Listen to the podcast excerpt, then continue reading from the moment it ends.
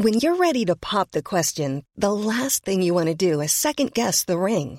At Bluenile.com, you can design a one of a kind ring with the ease and convenience of shopping online. Choose your diamond and setting. When you find the one, you'll get it delivered right to your door. Go to Bluenile.com and use promo code LISTEN to get $50 off your purchase of $500 or more. That's code LISTEN at Bluenile.com for $50 off your purchase. Bluenile.com code LISTEN. Con la H que sí suena y ahora también se escucha.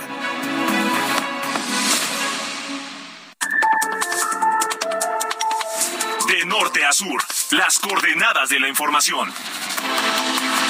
Con Alejandro Cacho.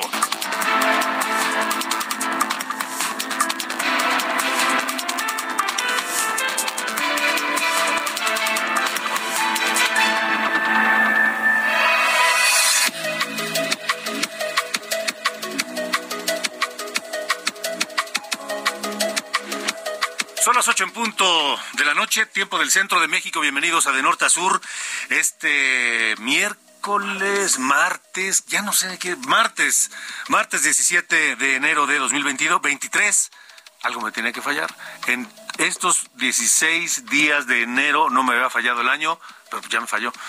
2023, 17 de enero, martes. Gracias por estar con nosotros a través de la cadena nacional de Heraldo Radio. Esto es de norte a sur. Y enviamos un saludo a quienes nos escuchan en toda la República Mexicana, pero también a quienes nos siguen a través de eh, Now Media en los Estados Unidos. Un abrazo con enorme gusto desde acá. Y esta noche le tendremos varios temas, varios temas interesantes aquí en De Norte a Sur.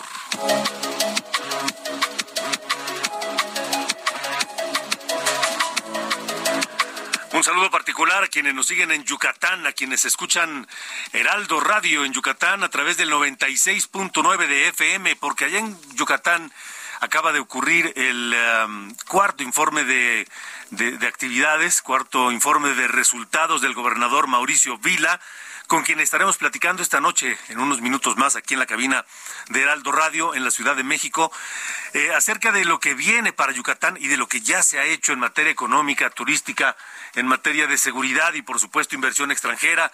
Eh, vaya convocatoria la que tuvo el gobernador Mauricio Vila en Yucatán el pasado domingo y estaremos platicando con él aquí en De Norte a Sur.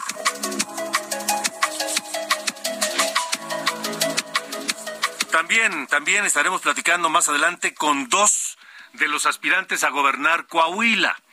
Por un lado está Ricardo Mejía Verdeja, quien hasta hace unos días era el subsecretario de Seguridad Pública, uno de los hombres de mayor confianza del presidente López Obrador, y no lo digo yo, lo dijo el propio Andrés Manuel López Obrador hace apenas unos días.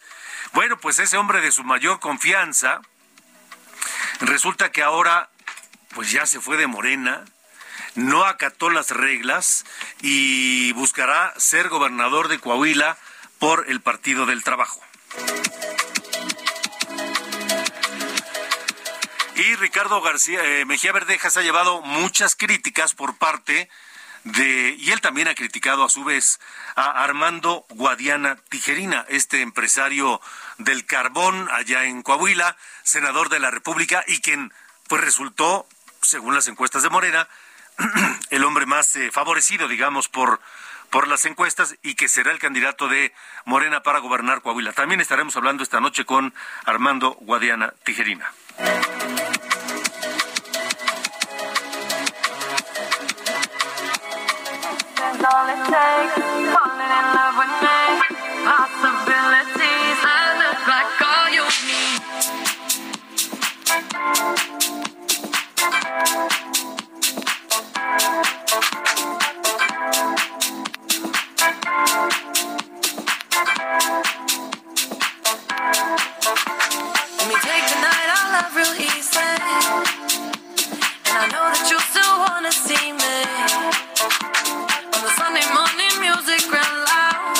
Andamos este medios poperos, mi querido Ángel Arayano, ¿cómo estás? Muy bien, bien Alejandro, pues estamos escuchando esta canción One Kiss de Dua, Lupa, Dua, Dua Lipa, Dua Lipa, Dua sí. Y es en una colaboración con Calvin Harris, es un DJ británico que como lo hemos dicho Alejandro, ahora pues ya es una mezcla de talentos, ¿no? Sobre todo los DJ, ¿no? Por ejemplo, eh, este Calvin Harris que se asocia, por ejemplo, con Kylie Minogue, ahora con Dua Lipa. Y ponen las composiciones, la música, trabajan juntos, pero lo que resulta son grandes éxitos. Y más como gente tan talentosa como Dua Lipa que pues es una personalidad de estas de la nueva camada de grandes músicos que convocan a miles de personas, ¿no? Le va muy bien a, esa mujer. Sí, le, va bastante bien. Y hoy vamos a estar recordando a este DJ Calvin Harris que nació el 17 de enero de 1984 y esta su canción One Kiss junto con Dua Lipa. Y más adelante, pues como ya le hemos hecho, vamos a ir cambiando de ritmo poco a poco. Bueno, me parece muy bien, ¿no? fin que el martes lo amerita. El martes, es martes, recuérdalo bien. Sí, señor. bueno. Gracias, Alejandro. Gracias, gracias, Ángel Arayano.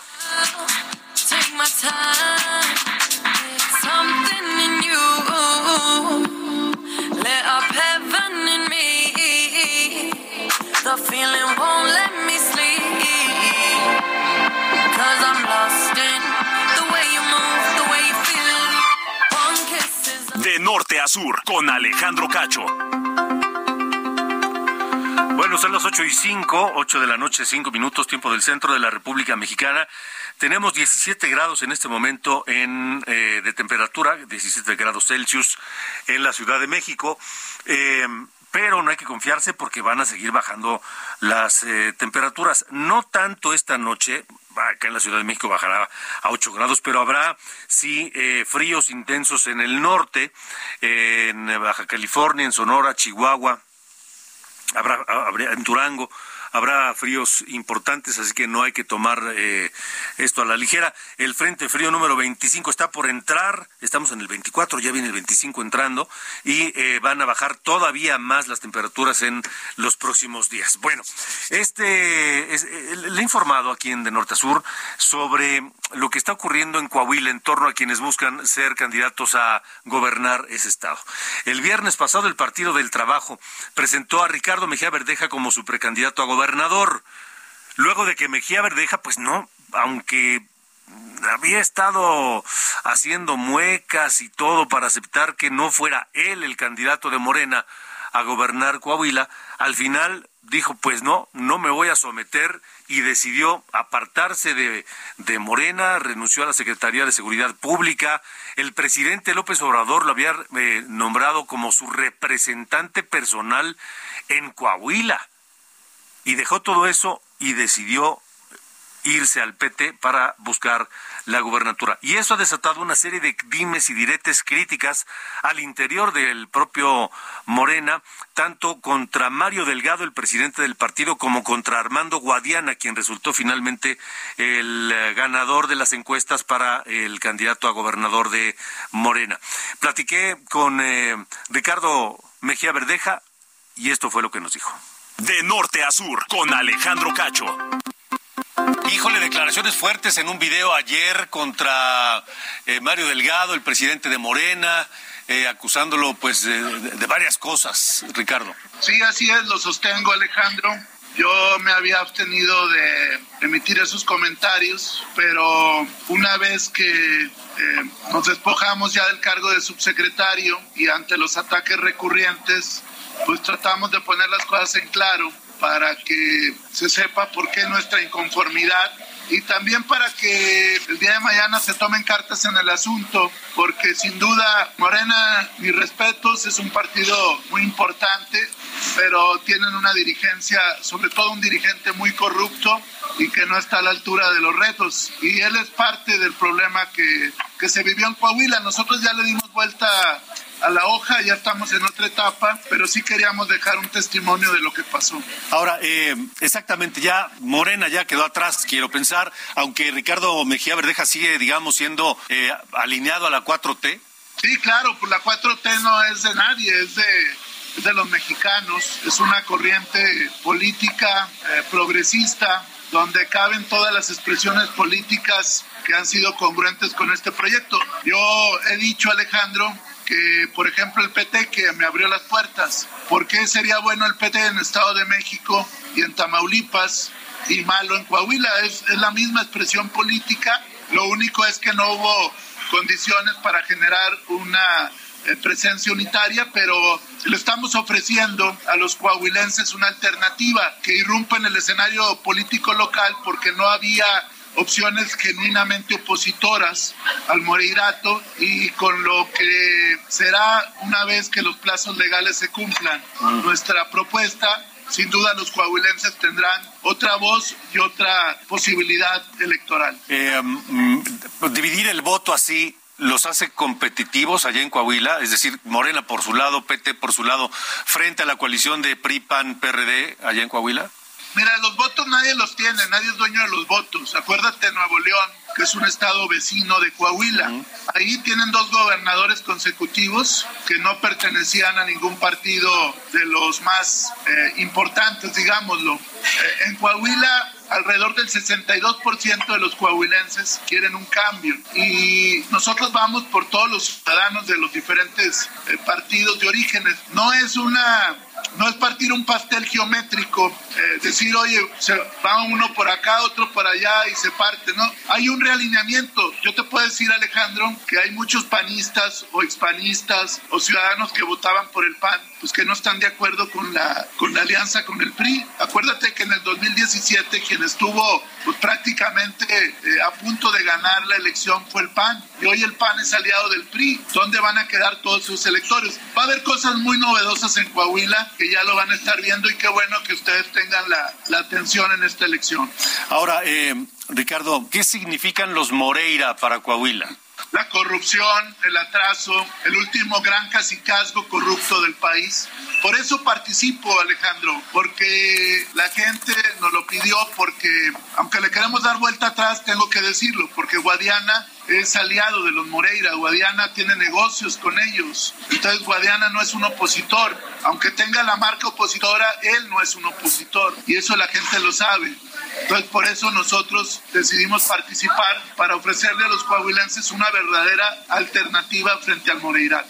¿Por qué Ricardo Mejía Verdeja decidió no aceptar los resultados de las encuestas y el compromiso que habían firmado de respetar esos resultados en Morena? Bueno, de entrada lo que se aceptó fue lo del defensor de la 4T, pero este defensor de la 4T ni siquiera hizo un solo evento, Alejandro, que era, eh, actuó como tal. Y, y, fue tal inconformidad que la mayoría del Consejo Estatal de Morena eh, estaba con tu servidor y nunca se allanó porque no les viene el ojo. A ver, esto no es como de niño uno le daban el, el aceite de resino a fuerzas, que se lo tenía que un candidato no entra a fuerza, la gente tiene corazón, la gente tiene mente. Y, y, aquí pues no lo aceptaron y me pidieron que yo participara y no quise dejar a la gente colgada de la brocha, como se dice. Eh, ¿qué, ¿qué, nos dice del uh, comentario que hizo ayer el presidente López Obrador tras su salida de la Secretaría de Seguridad, eh, en el sentido de que pues ni a Dios dijo y nada más le mandó un papel, así dijo el presidente? Bueno, no es un adiós, es un hasta luego. Eh, habrá que recordar que estos días pasados fue la cumbre con Estados Unidos y Canadá y que la agenda presidencial pues es saturada. Digo, uno no puede ver al presidente cada vez que se le antoje, hay una agenda. Pero yo seguí los conductos institucionales que corresponden, escalafunarios, políticos del gobierno, y lo que yo envié fue una carta donde doy las gracias, donde cierro un ciclo y donde refrendo mi compromiso con el país y por qué decidí a concluir un ciclo como hombre libre para responder a una invitación de mis paisanos. Eh, yo puedo entender, lo, lo, dije ayer Alejandro, cierta molestia y quizá incomprensión, pero yo creo que el paso de las semanas y los meses demostrarán que hicimos lo correcto y además no olvidar que si alguien conoce de las causas locales, porque surge de una causa local en su tierra, Tabasco, cuando el éxodo por la democracia es precisamente el presidente López Obrador. ¿Por qué es un hasta luego? Porque hay proyectos, es una lucha de causa. No necesariamente por estar en el gobierno uno reivindica un proyecto. Yo tengo décadas trabajando de causas progresistas, desde que inicié muy joven en la actividad política. Por eso hablo de un hasta luego. De acuerdo, gracias. Tengan muy buen día. Igualmente, buen día. De Norte, Alejandro Cacho. Bueno, ahí lo que nos dijo eh, Ricardo Mejía Verdeja del porqué de su salida de Morena, de lo que opina de Armando Guadiana, que por otro lado también, también platicó con nosotros hoy Armando Guadiana Tijerina y respondió pues un poco a lo que dice el propio Ricardo Mejía Verdeja. ¿Cómo, ¿Cómo, vislumbra la elección? ¿Va a ser una elección competida? Porque, por ejemplo, el, candidato de, el, que va a ser el candidato del PRI dice que trae una ventaja importante él en las encuestas. Pues no, miren, este, eh, de marca Morena contra PRI solo, estamos más de 10 puntos arriba. O sea, la marca Morena ya creció mucho en el estado, pues casi como en el sur, y aparte con la popularidad que tiene el presidente López Obrador de casi el 70%, pues eso nos va a ayudar en el arranque, nos está ayudando en el arranque, y ya, bueno, ya más en plena campaña que será hasta el 2 de abril. Sin embargo, pues este, ya con alianza eh, del PRIAN, pues el, el, PAN le aporta algo y, y este ya se, se, equipara casi, estamos a la par, un, este en empate técnico propiamente. ¿Cómo va, cómo juega en esta solidez o cómo impacta en la solidez de Morena que nos dice que tiene allá en Coahuila el hecho de que Ricardo Mejía Verdeja haya dejado a Morena y las críticas que está haciendo en contra de Mario Delgano, llamándole corrupto y que se dedica a, mer a mercadear con las candidaturas? Eh, porque él estaba en, búsqueda precisamente de, esa candidatura. ¿Cómo, juega en esta fortaleza de Morena allá en Coahuila? mira, este, este hombre, pues, para empezar, el PT se va a quedar sin candidato porque va a tener muchas impugnaciones de diferentes partidos aparte con los actos antipresados de campaña que realizó. Pero pues ya eso es historia de una persona que no respeta su palabra, no respeta lo que firma y luego ataca, este, achaca al presidente Morena de corrupto. Vergüenza debería tener este señor, no tiene vergüenza, es una pena que haya estado al lado del presidente colaborando muy cercano y luego, como dijo el mismo presidente de la República, ni el avión le dio, hombre. Ahora, senador Guadiana, eh, Hace un momento el propio Ricardo Mejía aquí nos, nos dijo que usted tiene una estrecha relación con los Moreira, que son incluso socios que pertenecen al mismo clan político. ¿Qué, qué, responde usted? Pues dice una bola de tonteras, hombre, pues como te digo, ¿qué, qué, qué puede tener una persona de ese tipo?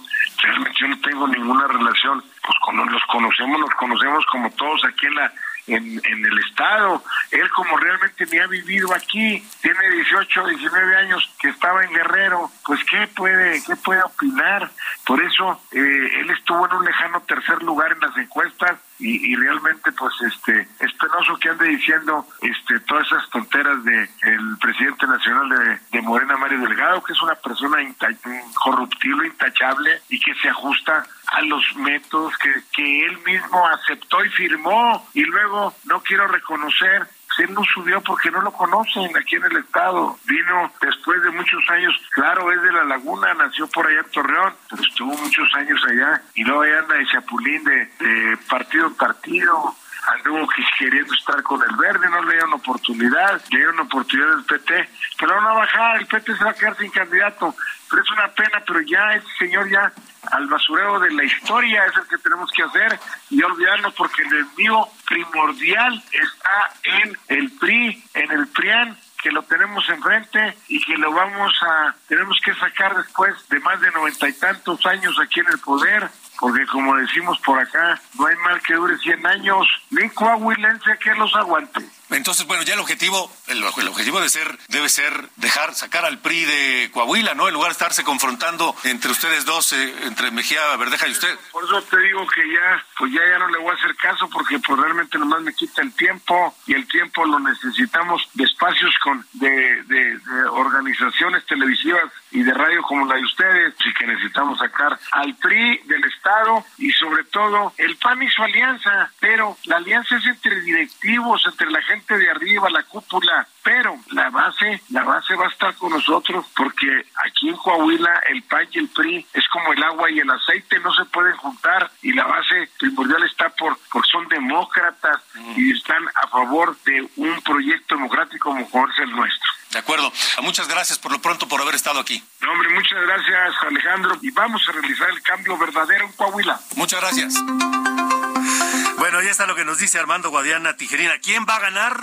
Bueno, lo, cierto es que esta serie de dimes y diretes entre eh, Ricardo Mejía Verdeja y Armando Guadiana y también le entra para ser el tercio eh, Mario Delgado, lo único que logra es beneficiar pues a la oposición. Que allá no es oposición, más bien la oposición es morena, pero a los que no, a, los que beneficia esa pues a los del PRI PAN PRD que van juntos con eh, Manolo Jiménez. Vamos a platicar más adelante con Manolo Jiménez en otro momento aquí en De Norte a Sur. 8 con 19. De Norte a Sur con Alejandro Cacho. Carlos Navarro, ¿cómo estás? Buenas noches. Iniciaron pruebas del proyecto Metro Energía. Cuéntanos. Buenas noches, Alejandro. Te saludo con gusto a ti, al auditorio, como bien comentabas, las pruebas del proyecto Metro Energía que va a mejorar el abastecimiento eléctrico de las líneas 1, 2 y 3 para una mayor confiabilidad y menor número de averías iniciaron ya. Hoy, en las oficinas centrales del metro, ahí en la calle de Delicias, en el centro histórico, la jefa de gobierno Claudia Sheinbaum, el director de la CFE Manuel Bartlett y el director del metro Guillermo Calderón hicieron un recorrido por esta nueva subestación que tiene la, la capacidad para alimentar de energía eléctrica a ciudades como Jalapa, Villahermosa o Celaya. La mandataria capitalina destacó lo que representa este proyecto, estabilidad, la mejora del servicio y 50 años más de este suministro de energía eléctrica, transmisión y distribución para las líneas 1, 2 y 3 que recordemos son las más antiguas de este sistema de transporte colectivo. En este caso, Alejandro, se invirtieron 4.500 millones de pesos, un proyecto que arrancó allá en el 2019 y hoy ya inició las pruebas. La mandataria capitalina también reiteró que van a dejar un mejor metro al final de esta administración en comparación como lo recibieron, pues también están modernizando la línea 1 con 37 mil millones de pesos y se instaló un nuevo puesto de control para las líneas 1, 2, 3, 4, 5 y 6. En este caso te comento Alejandro, parte de lo que representa este proyecto es la subestación de alta tensión que contempla 74 interruptores, 18 cuchillas, 4 interruptores de banco, así como 4 transformadores de potencia de 60 megavoltios en amperios. Así es que en medio del contexto de un metro deficiente y temas como el lamentable accidente de la línea 3 que cobró una, eh, cobró una vida, pues se pone en marcha este proyecto de Metro Energía que supuestamente estará mejorando la confiabilidad y menor número de averías en las líneas 1, 2 y 3. Alejandro, esa es la información que te tengo. Muy bien, de acuerdo, de acuerdo. Gracias, Carlos Navarro, con esta información que pues viene bastante bien porque recordemos que el metro ha sufrido varios incidentes atípicos recientemente. Así los califica la propia jefa de gobierno y tanto pues que ha meritado la presencia de la Guardia Nacional. En las 192 estaciones del sistema de transporte colectivo Metro en la Ciudad de México, que lo cierto sí, sí, sí suena sospechoso que de pronto empiecen a ocurrir estos incidentes eh, con la frecuencia con que los vimos en días recientes. A veces dos en un día, eh, varios consecutivos, este, eh, en fin. Sí resulta pues de llamar la atención. Ahora, decir que se trata de actos premeditados ah, ya es ir un poco más allá. Es riesgoso, es delicado. ¿Por qué es delicado? Porque primero hay que, hay que probarlo. Primero que nada hay que probarlo. Y segundo, em, pues hay, que también eh, tomar en cuenta que si se comprueba que son actos eh, premeditados, podría incluso estarse hablando de terrorismo. Así de sencillo, terrorismo. Porque además, en cada uno de estos incidentes atípicos y, cosas que ocurren en la operación del metro, hay de por medio vidas humanas. Hay de por medio eh, cientos o miles de personas que utilizan el transporte colectivo metro de la Ciudad de México todos los días. En total son 5 millones. Imagínense, 5 millones de personas transportándose todos los días en un sistema de transporte cuya seguridad está hoy en entredicho. En fin, vamos a ver qué pasa. Las 8 con 23, vámonos a una pausa con esto. A ver, súbele, súbele.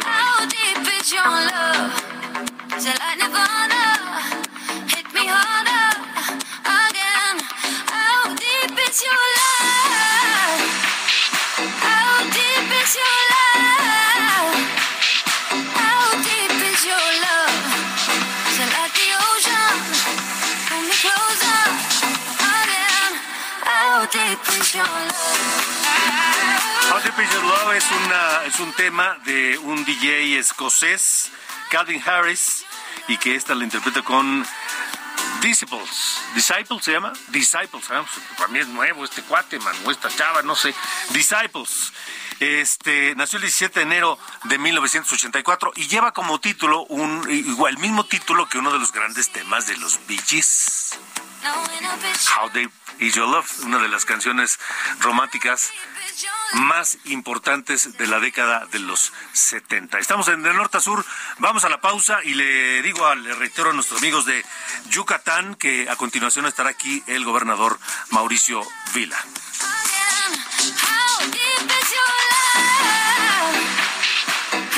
De norte a sur, con Alejandro Cacho.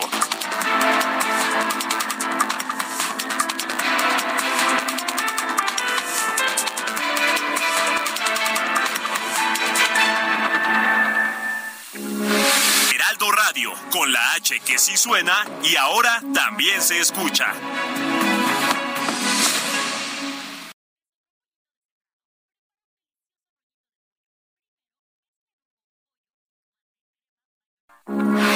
Heraldo Radio, con la H que sí suena y ahora también se escucha.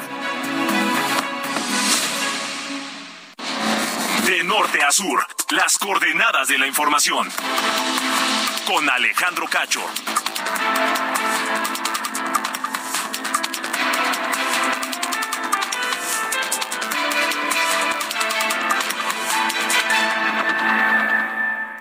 ¿Ya sabes qué harás con tu aguinaldo? Gastarlo todo no es una buena opción. Mejor ponlo a trabajar para que te genere buenos rendimientos. En Finsus, te ayudamos a multiplicarlo con una tasa de hasta 13.13% anual. Descarga la app y comienza a invertir desde 100 pesos de forma fácil y segura. CAT nominal de 13.13%, CAT real de 7.49% antes de impuestos. Tasa de rendimiento fija anual. Consulta términos y condiciones en www.finsus.mx.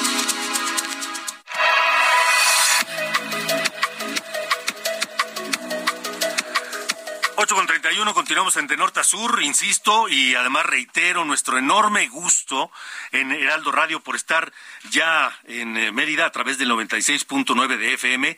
Crece la cadena nacional de Heraldo Radio y llega a Mérida, la bella, la blanca, capital de Yucatán, 96.9 de FM allá en Mérida, Yucatán. Y hoy está con nosotros el gobernador precisamente de Yucatán, Mauricio Vila, quien acaba de rendir el domingo pasado su cuarto informe de resultados con lo primero que llama gobernador la atención es la convocatoria, la convocatoria de gente de todos los partidos, de diversos sectores, este, de toda la República que se congregaron para escuchar el informe el domingo. Sí, primero que nada agradecerte el espacio que nos brindan aquí en, en, Heraldo Radio y la verdad es que sí muy contentos, ¿no? La verdad es que nos toca, eh, pues ahora sí que ejercer nuestra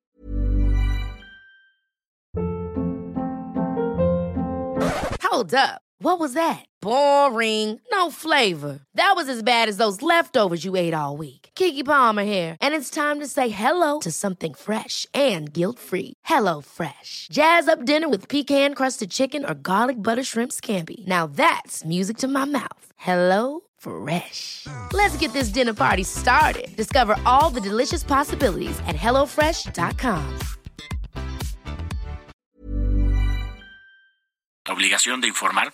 Y pues la verdad es que sí una muy buena convocatoria no el presidente nacional del PAN el del PRI el del PRD los coordinadores del Senado también de esos partidos de la Cámara de Diputados otros compañeros este senadores no como Lili Telles como Beatriz Paredes eh, muchos gobernadores no exgobernadores y exgobernadoras también. Y por supuesto también pues este una amplia participación del sector empresarial los presidentes de Concamín de Canacintra de Canirac de Canadevia a nivel nacional. Y por supuesto no pues los los yucatecos que siempre pues eh, son una sociedad muy pujante, pero sobre todo muy participativa y que nos ayudan a gobernar mejor. Eh, ¿Qué le dice a Mauricio Vila el haber logrado esa convocatoria con todos estos personajes de todos los partidos, de toda la República, gente que quiso acompañarlo el domingo? Pues mira, la realidad es que creo que habla un poquito del, del, estilo que tenemos de gobernar en Yucatán, que es un estilo de trabajo en equipo, sin mirar colores.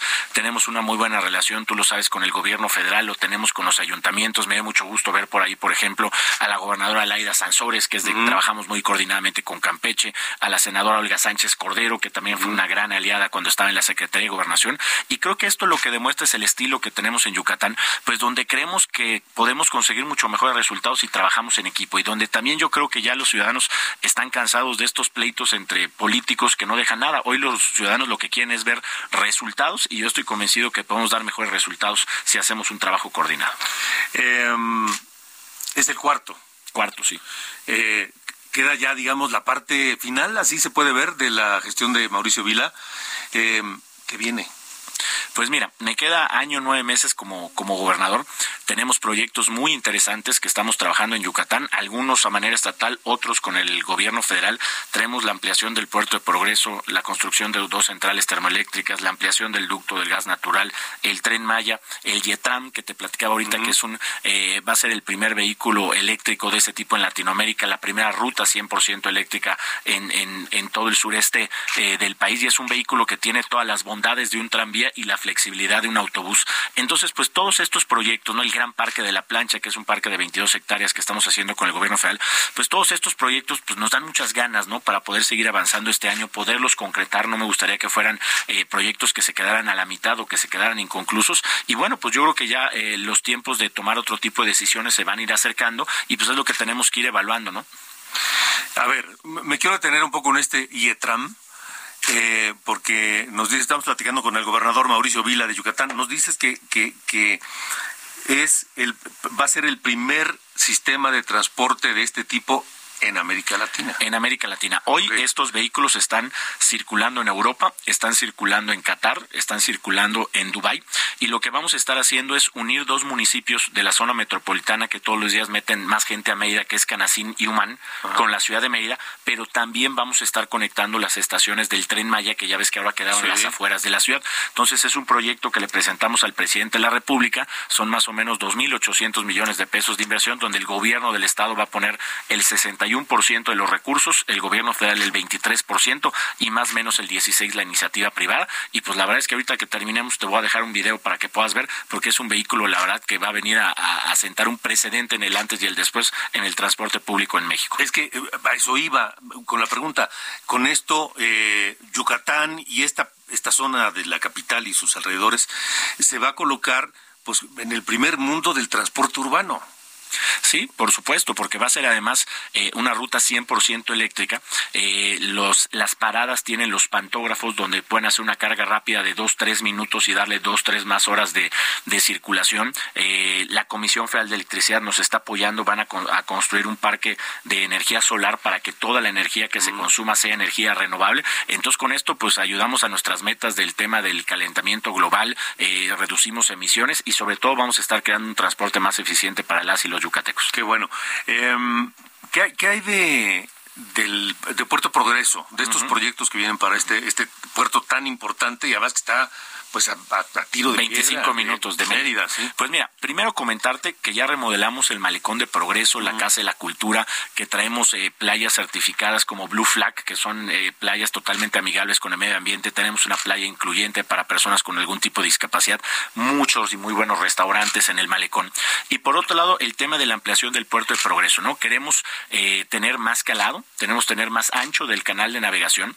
Tenemos un acuerdo ya firmado con una naviera italiana de las tres más grandes del mundo, Fincantieri, que quiere, eh, la carta de intenciones para que ellos quieren construir el astillero más grande de toda América en Puerto Progreso, una superficie de 40 hectáreas en el mar, que les permita dar eh, mantenimiento a barcos de crucero y a plataformas eh, petroleras. Y pues aquí le estamos tirando mucho a poder ser pioneros en la industria naval en México, más o menos estamos hablando de 10, 15 mil empleos y esto se llega a concretar. Entonces, este es un proyecto muy importante junto con las centrales eléctricas y el gas natural para poder dar viabilidad económica al Estado para los próximos 20, 30 años. Hombre, 10, 15 mil empleos va a ser un resorte económico para el Estado. Por supuesto, aparte estás hablando que son empleos especializados, ¿no? Porque es la industria naval, son empleos que pagan muy bien. Eh, estamos trabajando ya con la una universidad en Trieste, en Italia, que es donde ellos están basados, para generar todo este intercambio, ¿no? De capacidades para poder capacitar a la gente aquí y que sean las y los yucatecos que aprovechen estos empleos, porque hoy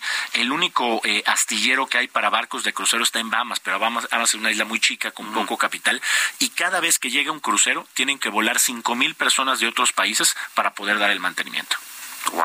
Entonces lo que queremos es que estos empleos lo puedan aprovechar las y los yucatecos. Pero en este, en este, en este, en estos astilleros va, va, a ser solamente mantenimiento o fabricación también. Mira, en primera parte es mantenimiento y también se habla de a mediano y largo plazo hacer las reconversiones, ¿no? Eh, los cruceros cada determinado año tienen que prácticamente remodelar todas sus instalaciones y también Fincantieri hace una, una, una, algo que es único que es agrandar los cruceros. Los parte a la mitad producen la parte de en medio, se la meten y los alarga y los alarga y los hacen más grandes.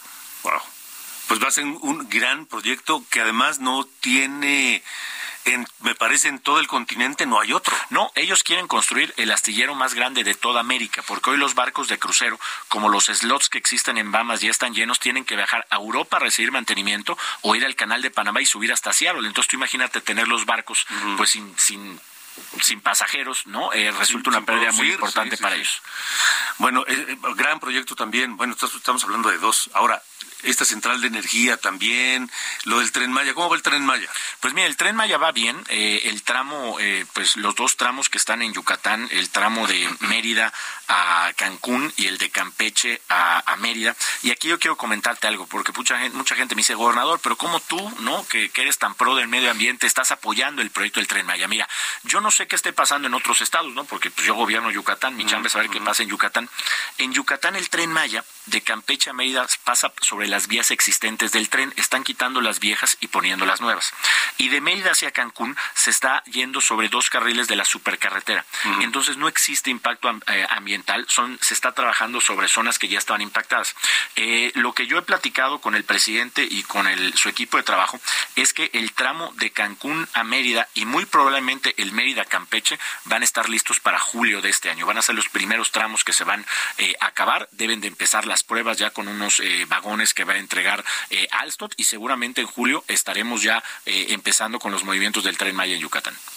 Va a ser, va a ser, va a ser un, también un, gran impulso económico para el Estado. Mira, la realidad es que nosotros hemos apoyado este proyecto desde el principio porque tener un medio de transporte rápido y eficiente que nos permita traer parte de los millones de turistas que llegan a Cancún y la Riviera Maya, sin duda nos va a generar desarrollo económico y crecimiento. Ahora, gobernador Mauricio Vila, este, lo mencionaste así, pero no se me fue. se va a acercar el momento de tomar decisiones. Fueron tus palabras hace un momento. ¿Qué decisiones? Mira, eh, se ha hablado y especulado mucho, ¿no? De, de la posibilidad de participar en la elección para la presidencia de la República, ¿no? Y yo primero que nada quiero decirte que, que hoy se comente esto, pues habla del trabajo que estamos haciendo en Yucatán, pero el trabajo no lo hace el gobernador, el trabajo lo hace el gobierno junto con las y los ciudadanos que hoy nos permiten lidiar en temas de desarrollo económico, seguridad, generación de empleos y cuidado del medio ambiente. Pero yo también estoy convencido de que tengo un gran compromiso con las y los yucatecos, que no puedo dejar esto tirado ni dejado a la mitad. Ya te platiqué todos los proyectos que estamos desarrollando. Entonces yo me la quiero llevar muy con calma, yo quiero esperar los tiempos, quiero esperar a que hayan reglas claras y si en algún momento lo que yo quiero aportar son los resultados que hemos dado en Yucatán, porque yo hoy creo que el, el, político que quiera tener futuro primero le tiene que dar futuro a su gente, ¿no? Y el futuro tiene que ver con dar resultados. Entonces, si los resultados que estamos dando en Yucatán sirven al Partido Acción Nacional que va a encabezar la candidatura y puede ser una opción, ahí estamos. Y si no, también seguramente estaremos apoyando a quien resulte el agua el candidato, porque creemos que es un buen momento para que eh, Acción Nacional pueda implementar las formas de gobierno como las que estamos implementando en Yucatán. Pues vamos a estar muy atentos del momento en que habrá de tomar decisiones Mauricio Vila como gobernador de Yucatán. No, pues al contrario, muchas gracias y hacerles una invitación a todos a que en sus próximas vacaciones no dejen de visitar Mérida y sus grandes atractivos en todo el estado. Son muchos, son muchos, muchos este, pueblos mágicos, muchos. Yucatán es rápidamente, mira, Zonas arqueológicas, dos patrimonio de la humanidad, Chichen Itza y Uxmal. Reservas naturales de anidación de flamingos, Celestún. Dos pueblos mágicos, Valladolid, Izamal, Cisal y también Maní, que ya son los dos nuevos. 387 kilómetros de playa. La ciudad de Mérida, una ciudad colonial preciosa. La gastronomía, cochinita pibil, salbutes, panuchos, papazules. Y eso, pues es solamente eh, va a empezar, ¿no? Y aparte te puedes ir a los cenotes, te puedes ir a las haciendas, en las coloradas, ¿no? Las coloradas. Eh, entonces, pues la verdad es que tenemos muchísimos atractivos. La verdad es que con un fin de semana no da, hay que planear una vacación un poco más larga o pues dividirla en dos tandas. Sí, sí, sí. La verdad es que no, no hay igual. Como Yucatán no hay otro, no hay otro. La verdad, así lo creemos. Gracias. Un saludo grande a todos los yucatecos que escuchan Heraldo Radio y a quienes no lo escuchan también. Gracias, gobernador. Al contrario, un gusto poder estar contigo con todo el auditorio. Buenas noches. Gobernador Mauricio Vila de Yucatán, 843. De norte a sur, las coordenadas de la información.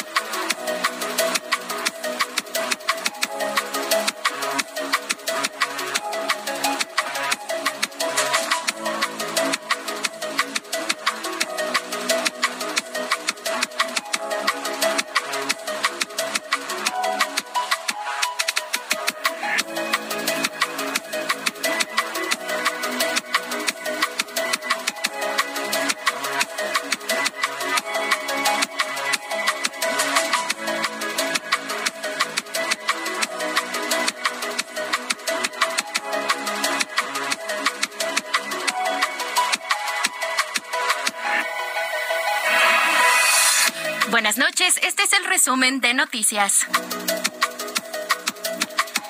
El presidente Andrés Manuel López Obrador alista un decreto presidencial para cerrar el Aeropuerto Internacional de la Ciudad de México a las operaciones de transportes de carga. En un anteproyecto enviado esta tarde a la CONAMER, se describe que quedarán exceptuados los concesionarios y permisionarios que presten servicios combinados de pasajeros y de carga siempre que la carga sea transportada en las mismas aeronaves que los pasajeros. Roberto Velasco, jefe de la Unidad para América del Norte de la Cancillería mexicana, dijo que se analiza la petición que hizo Joaquín El Chapo Guzmán al presidente Andrés Manuel López Obrador para cumplir su condena de cadena perpetua en una prisión mexicana y no en Estados Unidos, aunque señaló que dependerá del Poder Judicial.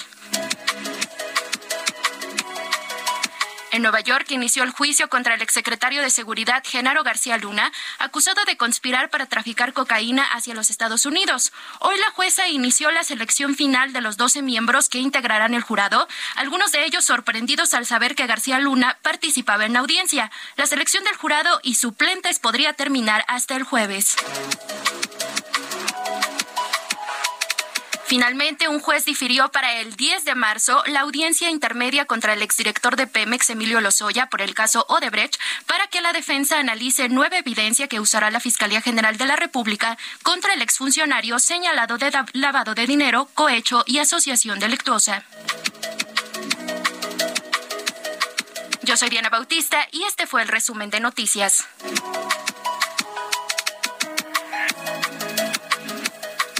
De norte a sur, con Alejandro Cacho.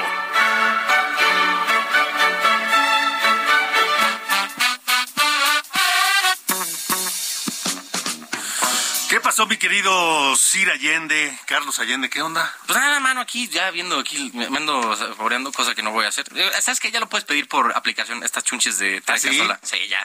La mala es que te llegan de dos en dos. Entonces, bueno, hasta donde yo me quedé, hasta donde yo me quedé, te lo mandaban de dos en dos. ¿Ah, Entonces, pues te comprabas una tú y regalabas la otra, ¿no? Está bien, Así está quedabas bien, bien, está bien, quedabas está bien. Pero mira, ya, Saliste hasta, hasta regalado. Mira, mano. mira. Pues sí es muy buena. Cómprenle a Tere Casola. Tere Casola es Bueno, muy bueno. Es una Sí, maravilla, sí, sí, fenomenal. Otra cosa, una cosa que no es maravilla, señor Cacho, es esta, pues esta, esta utopía, ¿no? Que manejamos del eh, querer llegar a la autosuficiencia energética. Ya te he dicho varias veces, ¿no? Ya lo hemos comentado aquí en, en, en varias ocasión, que el aspirar a eh, ser autosuficiente en tema de gasolinas no es que no eh, queramos, no se puede. Ni teniendo al Sistema Nacional de Refinación operando el 100%, incluyendo a Deer Park y Dos Bocas, no se puede. No alcanza a satisfacer la demanda que tenemos en este momento de gasolinas en nuestro país. Eh, y eso se, va se ve reflejado ya en las cifras que maneja Banjico, ¿no? Porque Banjico, pues, siendo nuestro Banco Central, encargado también de equilibrar las cuentas internacionales, monitorea cuánto se exporta y cuánto se importa de todo. Tiene un apartado específico en tema de hidrocarburos y aquí nada más para que veas, eh, bueno, el dato curioso es que en, en 2014 fue la última vez que México exportó más de lo que importó en tema de hidrocarburos y derivados del petróleo. Esa fue la última vez, en 2014, hace este, pues, ocho años, nueve años. Y la otra es que en 2019 tuvimos un déficit de 21.413 millones de dólares. Eso quiere decir que en, en valor de la mercancía tuvimos eh, 21.413 millones que, se que importamos en vez, y eh, más que, que lo que- que lo que exportamos. ¿Sí? Eso fue en 2019, el primer año completo de esta administración. Vamos a 2022, los primeros ocho meses, de enero a, a agosto, 24.000 tre- 537 millones de dólares es el déficit. Estamos hablando que aumentó más de 3 mil millones de dólares el déficit de eh, en cuanto a hidrocarburos, en importación de hidrocarburos, bueno, de, en comercio internacional de, de hidrocarburos y derivados del petróleo. Eso nada más nos dice que no solamente no nos acercamos, sino Nos que nos estamos estamos, alejando. alejando Sí. del tema de la eh, autosuficiencia en tema de combustibles. Yo no sé. Digo, aquí parece que estamos eligiendo el tema de la, de la- del nacionalismo o de aplicar la de Juan Escutia, envolvernos en la bandera y a la barranca, mano, Ajá. porque al menos en tema práctico no, no está jalando.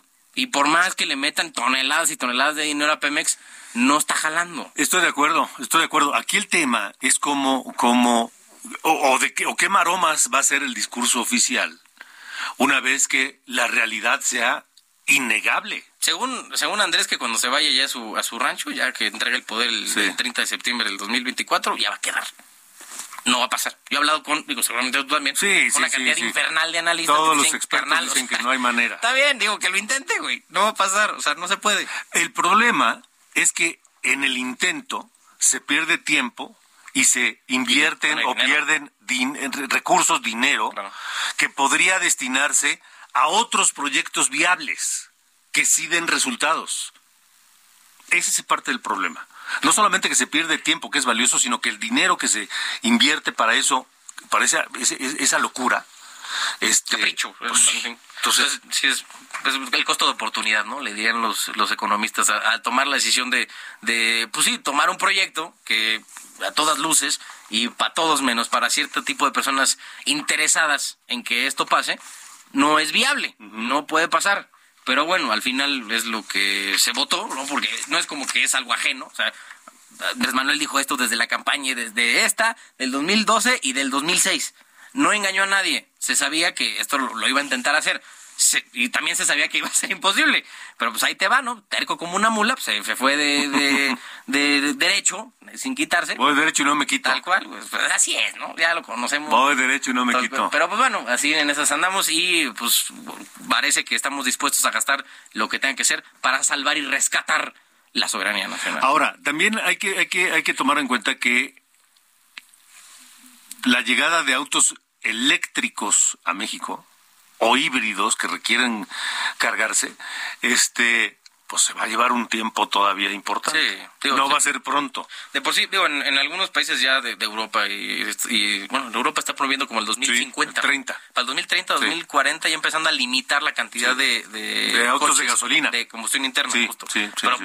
es un proceso que va a llevar años. No, aquí, años, aquí en México va a ser ma- mayor porque el poder adquisitivo aquí de la mayoría de los de quienes pueden tener un, un- un coche no les da para comprar un coche eléctrico.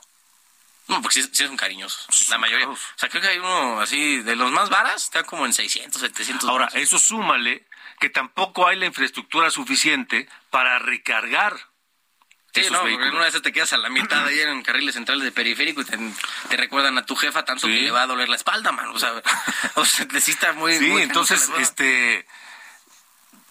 Parece que estamos ante el, así el, entre la espalda y la pared, ¿no? Para variar en un gran dilema. Pero digo, seguiremos teniendo esta, sí, el parque vehicular seguirá enfocado principalmente en temas de, combustión interna, porque pues es lo que hay. ¿No? En el mercado es lo que se, se puede llegar a, comprar, sobre todo, pues, como decías, ¿no? En la gente que pues, no todos se pueden dar el lujo de tener un coche eléctrico o híbrido. O híbrido. ¿no? Y pues bueno, ni, y ni así va a lograr satisfacerse la, la demanda. Porque hay que decir que muchos híbridos también se conectan.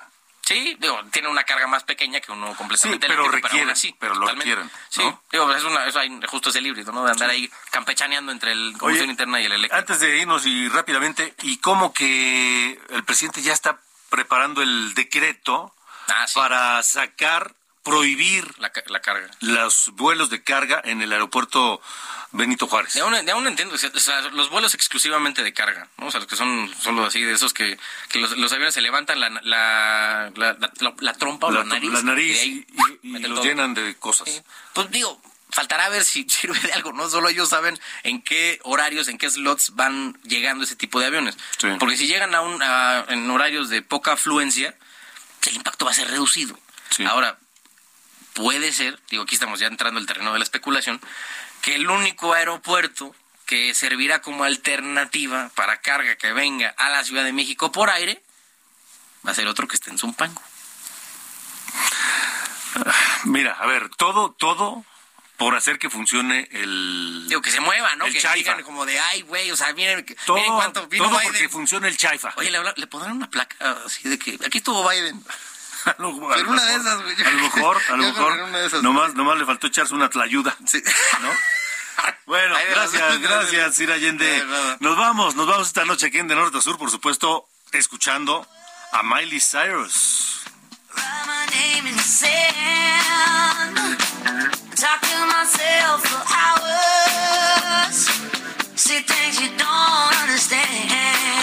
Con este tema Flowers, Miley Cyrus destronó a Shakira, que estuvo como la más escuchada con la, la canción Sessions 53, Session 53. Y bueno, pues este, este tema de Miley Cyrus también es, eh, como el de Shakira, dedicado a su ex esposo, Liam Hemsworth. Con eso nos vamos, gracias, pásenla bien, que tenga buena noche y lo esperamos mañana aquí en De Norte a Sur.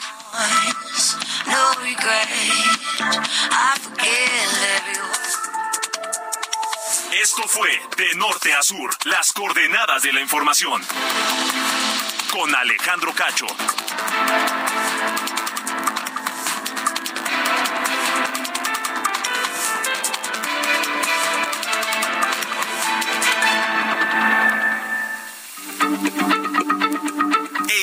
La H se lee, se comparte, se ve y ahora también se escucha.